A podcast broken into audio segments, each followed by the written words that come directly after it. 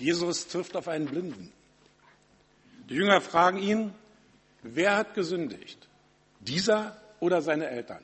Irgendeiner muss was Schweres getan haben. Blindheit galt als etwas, ganz, eine ganz schwere Strafe Gottes. Oh, da muss ich ja mit der Nase aufpassen.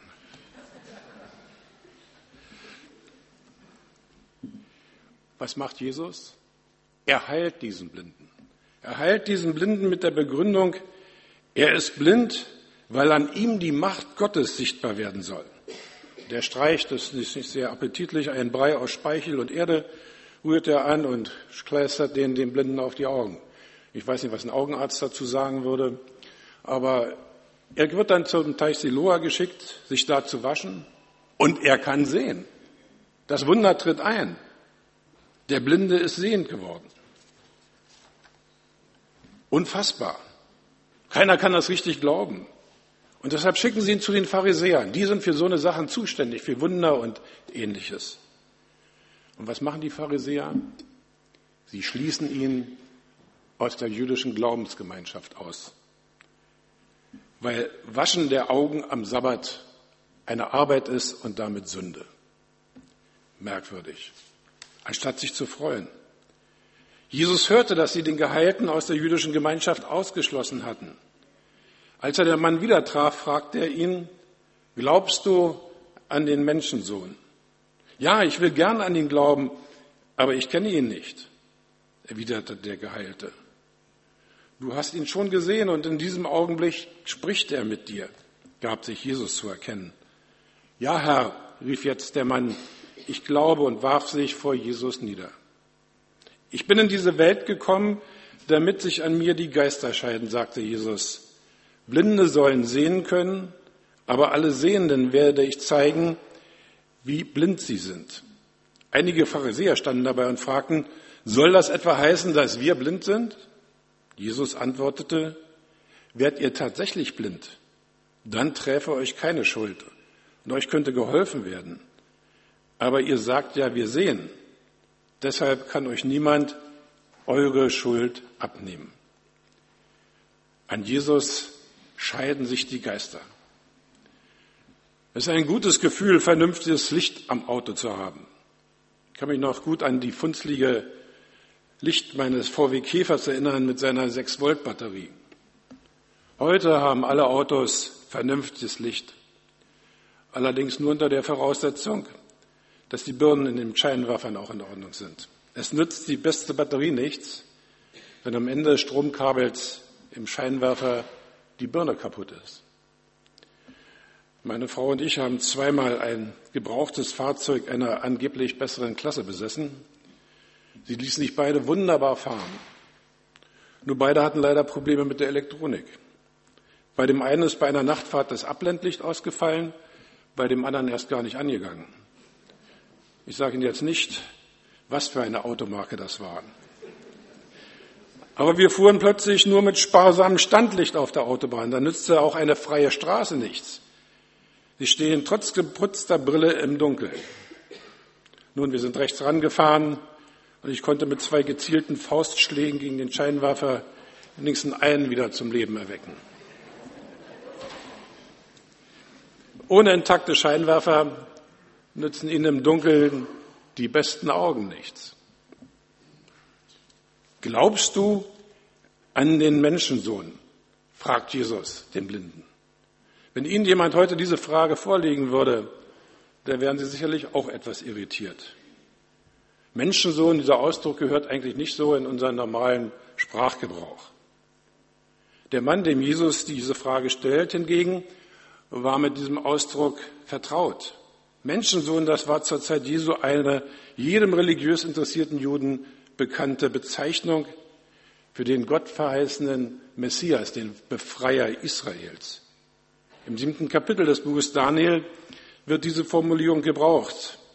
Da hat der Prophet Daniel einen Traum und er berichtet, ich sah in diesem Gesicht in der Nacht und siehe, es kam einer mit den Wolken des Himmels wie eines Menschensohn und gelangte zu dem, der uralt war und wurde vor ihn gebracht.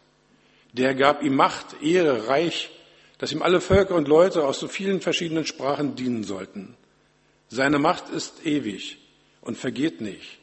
Und sein Reich hat kein Ende. Viele in Israel glaubten an diesen Menschensohn. Sie hofften auf sein Kommen. Sie sehnten sich danach, dass er das Land von den Römern befreite. Sie erwarteten, dass er Gottes Ordnung wiederherstellte. Sie glaubten an den Menschensohn, so wie wir heute, wie heute viele an Gott glauben.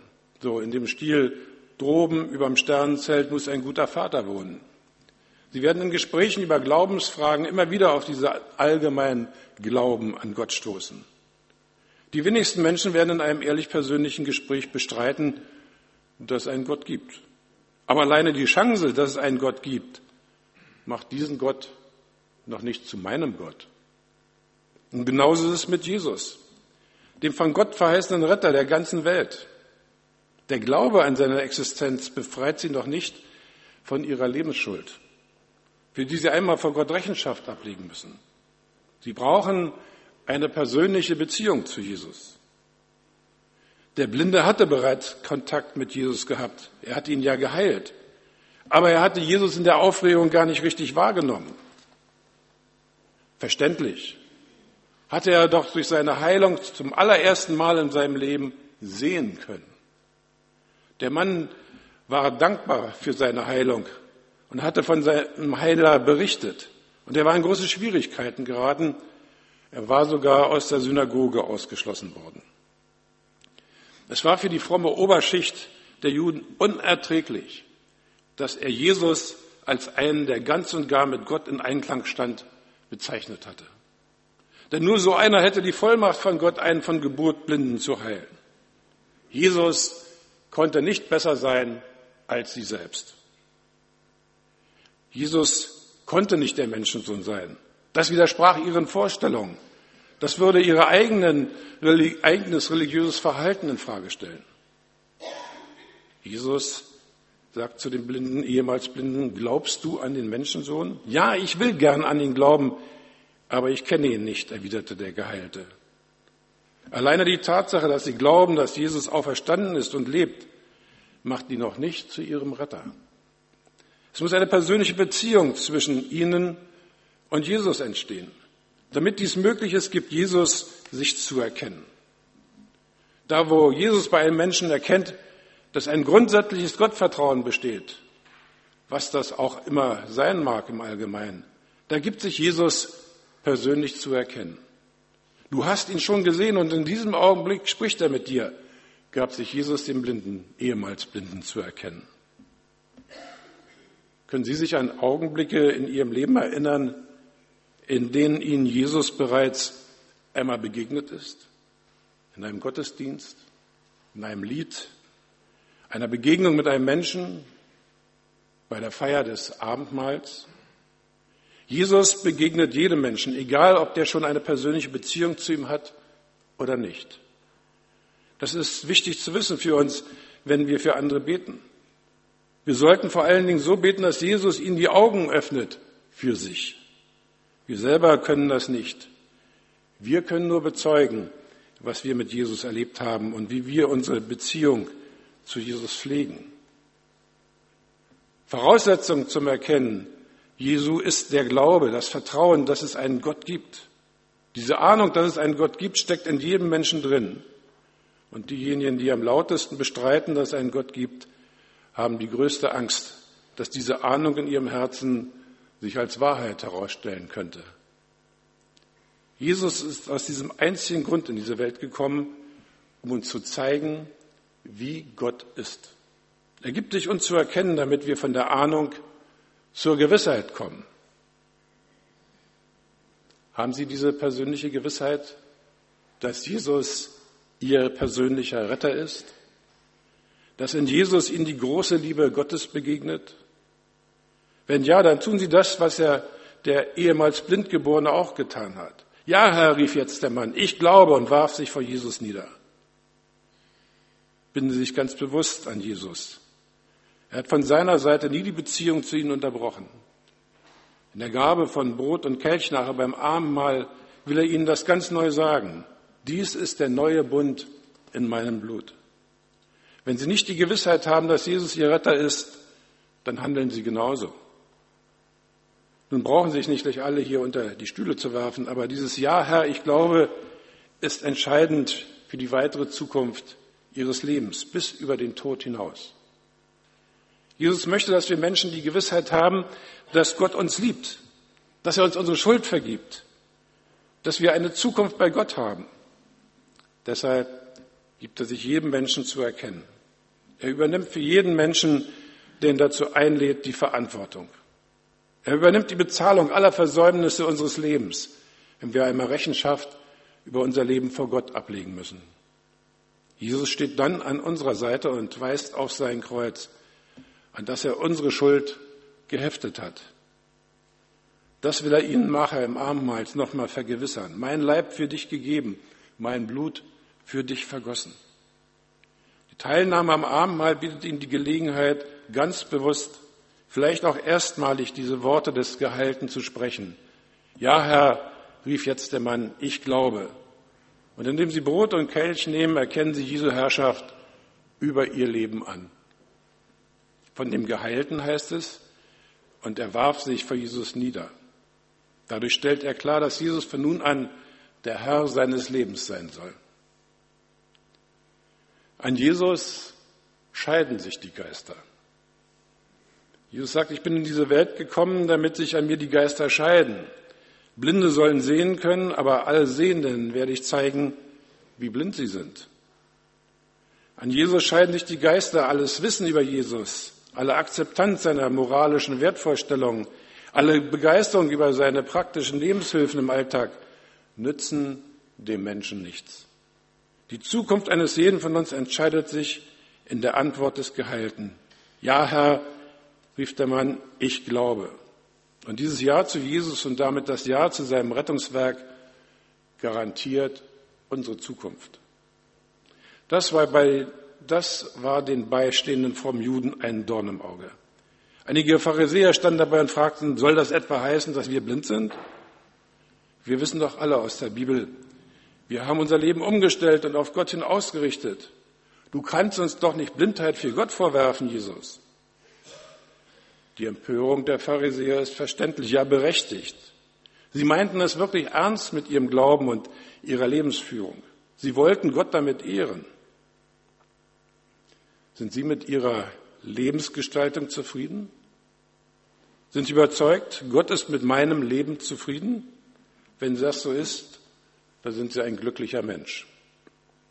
Wir Frommen neigen ja ganz schnell dazu, bei solch glücklichen Menschen nachzubohren, ob da nicht doch irgendwie ein Haar in der Suppe zu finden ist. Vor allen Dingen dann, wenn diese Menschen noch keine Christen sind. Wie kann der eigentlich glücklich und zufrieden sein ohne Jesus? Er kann. Sie sollten sich mit jedem Menschen mitfreuen, der mit seinem Leben zufrieden ist. Auch Gott freut sich darüber. Aber unser Vater im Himmel bietet uns noch mehr an. Er bietet uns Leben und volle Zufriedenheit über den Tod hinaus an. Und diese Lebensqualität ist ein Geschenk Gottes an uns. Gott ist an einer immerwährenden Beziehung zu uns interessiert und deshalb gibt sich Jesus uns zu erkennen. Jesus ist nicht nur jemand für das Heute, er ist vor allen Dingen jemand für das Morgen. Paulus schreibt dazu im ersten Korintherbrief, wenn aber Christus nicht von den Toten auferweckt wurde, ist euer Glaube nichts als eine Illusion und ihr seid auch von eurer Schuld nicht frei. Ebenso wären auch alle verloren, die im Glauben an Christus gestorben sind. Wenn der Glaube an Christus uns nur dieses Leben, in diesem Leben Hoffnung gibt, sind wir die bedauernswertesten unter allen Menschen. Tatsächlich aber ist Christus als erster von den Toten auferstanden. Die Pharisäer, wie gesagt, waren blind dafür, geradezu fanatisch verbohrt. Wir brauchen diesen Jesus nicht mit seinem frommen Gerede. Wir wissen viel besser Bescheid, was Gott gefällt und was nicht. Über eine Zukunft bei Gott dachten sie überhaupt nicht nach. Und dass das Leben auch heute von der Hoffnung auf Zukunft bestimmt wird, damit auch nicht. Sie waren nur an ihrer Vergangenheit orientiert und waren stolz auf ihr religiöses Verhalten. Einige Pharisäer standen dabei und fragten, soll das etwa heißen, dass wir blind sind? Jesus antwortete, werdet ihr tatsächlich blind? Dann träfe euch keine Schuld und euch könnte geholfen werden. Aber ihr sagt ja, wir sehen. Deshalb kann euch niemand eure Schuld abnehmen. An Jesus scheiden sich die Geister. Wer meint, das Opfer Jesu sei viel zu blutig, für mich braucht keiner zu sterben, ich habe mir so etwas Schwerwiegendes gar nicht zu Schulden kommen lassen, der irrt. Der ist mit seinen Augen, sehenden Augen blind. Er ist blind für das Geschenk der Liebe Gottes. Es geht Gott nicht in erster Linie um, unsere, unser moralisches, einwandfreies Leben. Es geht ihm darum, mit uns zusammenleben zu können. Es geht um unsere Zukunft bei Gott. Denn für eine gemeinsame Zukunft mit Gott und uns besteht seit dem Sündenfall keine Grundlage mehr. Wir gehören von Natur aus zu einer anderen Welt als der Welt Gottes. Unsere Vorfahren im Paradies haben die Welt des Bösen gewählt, weil sie meinten, sich darin besser verwirklichen zu können als in der heilen Welt Gottes. Wir sind für immer und ewig dazu verdammt, gottlos zu sein. So wenig wie ein Fisch an Land leben kann, so wenig können wir mit unseren körperlichen und geistigen Voraussetzungen in der künftigen Welt Gottes leben. Wir sind unwiderruflich von Gott getrennt. An unserem Körper wird das deutlich, wenn er altert, wenn er krank wird. Wir werden alle einmal sterben müssen. Das ist unsere Zukunft, der Tod. Wir betrügen uns selbst, wenn wir meinen, durch neue Erkenntnisse der Medizin ewig leben zu können. Wir können nur unser Sterben hinauszögern. Der Tod ist das deutlichste Kennzeichen für die Trennung des Menschen von der Welt Gottes. Und darunter leiden nicht nur wir Menschen, sondern auch Gott. Er leidet viel mehr als wir an den Zerwürfnissen zwischen ihm und uns. Und deshalb kommt sein Sohn Jesus zu uns und opfert sich, stirbt unseren Sündertod und öffnet uns so die Tür zum Himmel. Und das ist sein Geschenk an uns. Eine neue Lebensqualität, der der Tod nichts mehr anhaben kann. Wir erhalten sie nicht durch unseren moralisch einwandfreien Lebenswandel, nicht durch unser Vertrauen zu Gott. Wir erhalten sie als ein Geschenk, wenn wir die Worte des Blinden sprechen und Jesus als dem Herrn, dem alle Macht im Himmel und auf der Erde gehört, anerkennen. Ja, Herr, rief jetzt der Mann, ich glaube. Und er warf sich vor Jesus nieder. In der Feier des Abendmahls hat jeder von uns die Gelegenheit, sein Leben wieder neu zu ordnen und sich Jesus als seinen persönlichen Retter anzuvertrauen. Und er wird uns durch die Gaben von Brot und Kelch antworten. Du gehörst zu mir. Amen.